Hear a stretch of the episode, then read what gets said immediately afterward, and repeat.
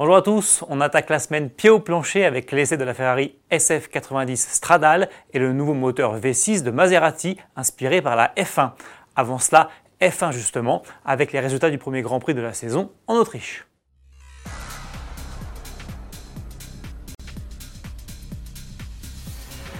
Le coup d'envoi de la saison 2020 de Formule 1 a enfin été donné avec plus de 3 mois de retard suite à l'épidémie de coronavirus.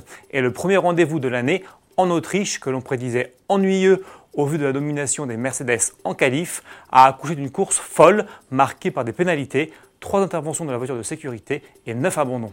Au final, c'est Valtteri Bottas, dominateur de bout en bout, qui s'impose et signe le huitième succès de sa carrière. Il devance Charles Leclerc sur Ferrari et Lando Norris sur McLaren.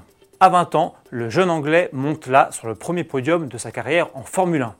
Pénalisé de 3 places sur la grille de départ et donc parti en 5 position, Lewis Hamilton prend la 4 place après avoir écopé de 5 secondes de pénalité en fin de course pour avoir harponné Albon qui tentait de le dépasser. Côté français, Pierre Gasly et Esteban Ocon terminent dans les points en finissant respectivement 7e et 8e. Romain Grosjean a lui abandonné. Prochain rendez-vous dimanche 12 juillet toujours en Autriche et toujours à huis clos, mais cette fois pour le Grand Prix de Syrie.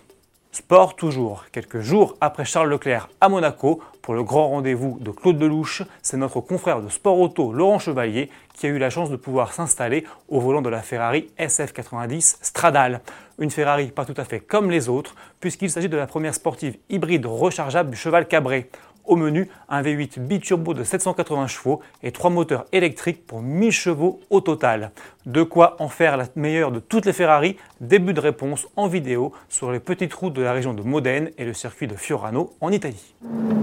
Première accélération franche, c'est hallucinant de capacité de mise en vitesse, de couple et de puissance. Tout arrive en même temps.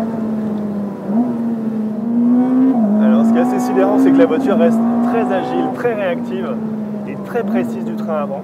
Je ne sais même pas ce qui est le plus impressionnant, si c'est l'accélération, le freinage ou le grip dans les virages.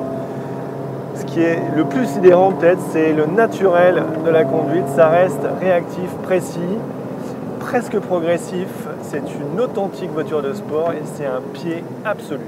Retrouvez l'intégralité de cet essai événement dans le numéro 702 de Sport Auto en kiosque depuis le 26 juin. Pour terminer, on en sait aujourd'hui un peu plus sur le futur moteur de Maserati.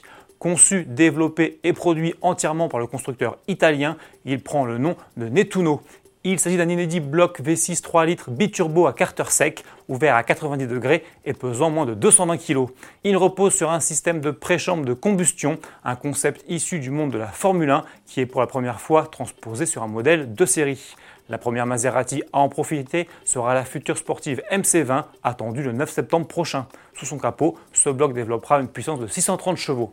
Amené à remplacer l'actuel V8 d'origine Ferrari dans la gamme Maserati, Nettuno devrait par la suite être décliné sur plusieurs modèles au Trident. Salut